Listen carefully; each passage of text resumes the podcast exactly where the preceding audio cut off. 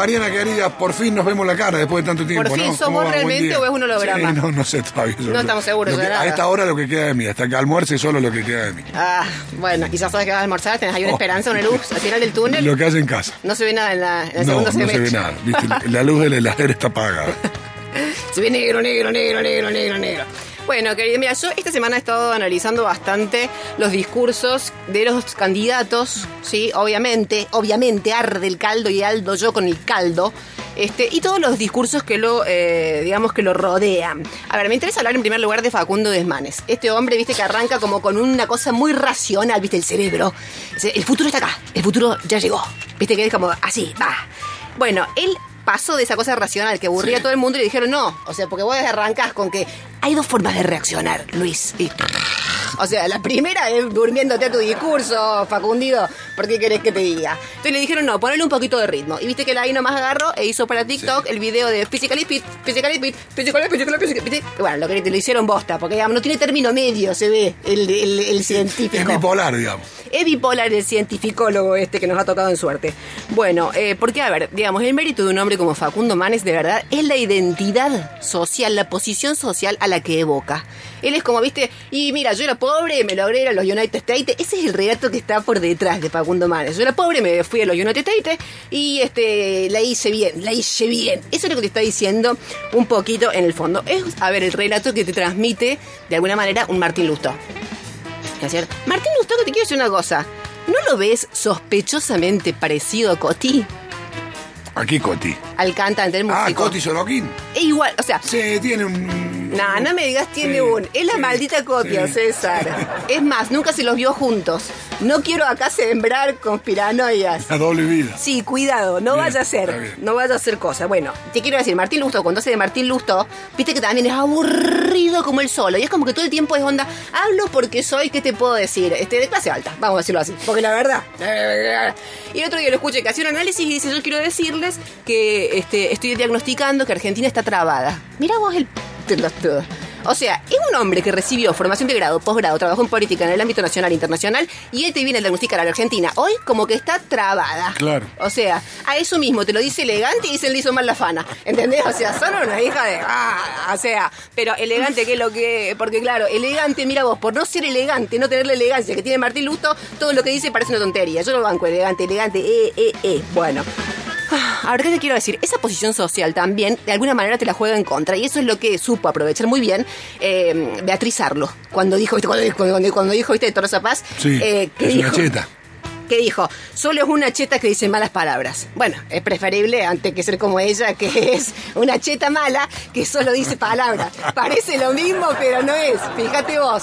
No, esa mujer me pone a mí loca. Lo único que me gusta a mí de Beatriz Arlo, te lo voy a decir, es el bronceado que tiene. Porque ella es Está junio. siempre bronceada. Está siempre, bronceada. Esa mujer sabe, sabe lo que es Sí, bueno. sí. Bueno, ella apela, te quiero decir esto, eh, siguiendo con esta cosa del análisis discursivo, a la falacia ad hominem. O sea, es la falacia, digamos, que descalifica un postulado a partir de, eh, ¿cómo te puedo decir? De estigmatizar a la persona, a la posición este, que lo esgrime. Bueno.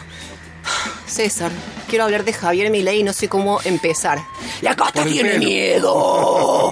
La casta tiene miedo. Qué miedo me da eh, también el hablar de la- hablando de la casta, digamos. O sea, es tremendo. Eh, bueno, a ver, él sigue con esta cosa, viste, de que si el Estado es corrupto hay que eliminar al Estado. Sea, un análisis rarísimo, es como si vos fueras al médico con dolor de cabeza y el médico te dijera, bueno, si tienes dolor de cabeza que eliminar la cabeza. No, hijo, ¿cómo me vas a decir esto, hijito? Aparte, para el caso, siguiendo esa misma línea de razonamiento, te quiero decir una cosa, si el economista es pelotudo, eliminemos al economista. ¿Por qué no? O sea, dijiste el pelo de Javier Milei. Sí, el look capilar que Sí, tiene. y me, te, te me adelantaste dos pasos, Sí, porque mira. quería llegar a eso. Bueno, a ver, estoy un poquito conspiranoica, sí, lo digo. ¿No te parece demasiado este, parecido el peinado de Javier Milei con el peinado de Mirta Legrand? Sí, yo lo veía muy parecido el look capilar de Milei con Buffarini, que era un jugador de talleres que tenía ese corte medio carré, así también, medio en Milei. ¿Ah, sí? Pero que era una especie de Mirta Legrand en la cancha. Sí, ¡Qué sí, raro! Era raro, era raro. lo- Porque lo- ese peinado legranesco no lo logras tan No, fácil. No, es cierto, es cierto. Hay laburo ahí.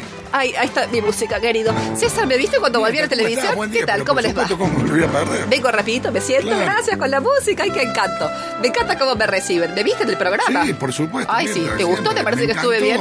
Estaba- Un acto de campaña era. Soy un. Ay, Realmente ay, ¿qué es eso? Leuco, estaban todos. Ah, Leu- no, Leuco no estuvo. No, no estuvo. Sí que. No, estuvo Babi Echecopar. Babi. uh. Babi, muy bien, muy ¿Fue moderado. armado, Babi? Porque dicen que anda armado siempre. Y dejó el chumbo en la Claro, puerta.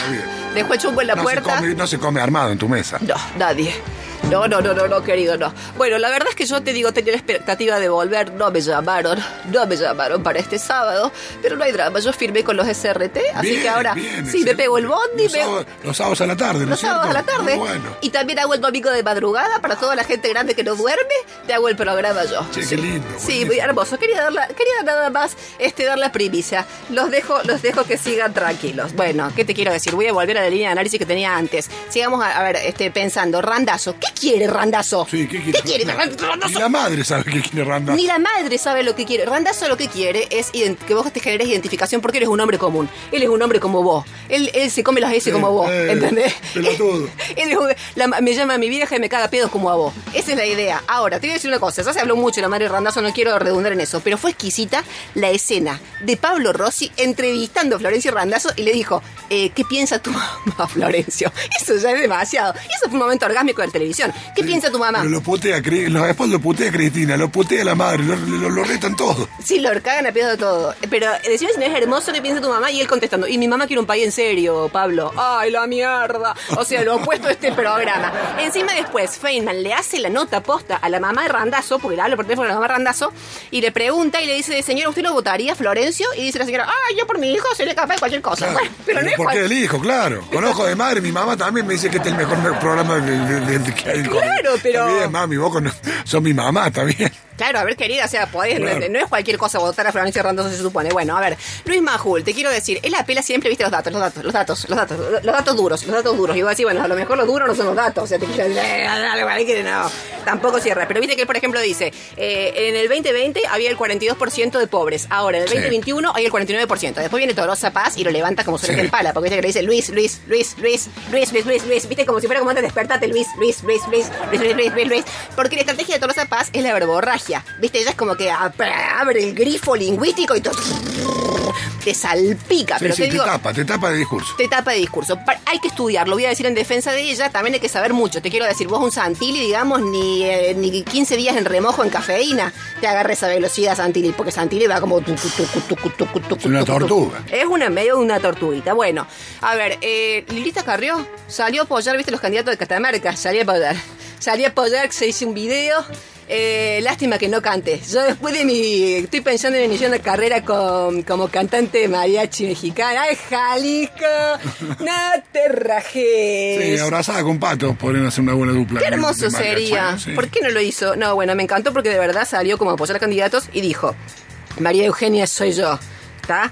Macri es Santilli, Santilli es Santilli, Macri es Macri, María Eugenia es Santilli, Macri soy yo.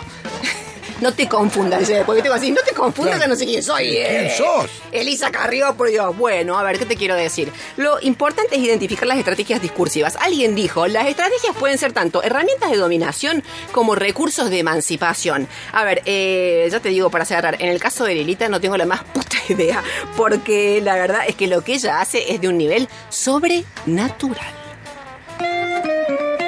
Psicoanálisis y realidad. La columna de Mariana Ortecho, nuestra piscoanalista de cabecera.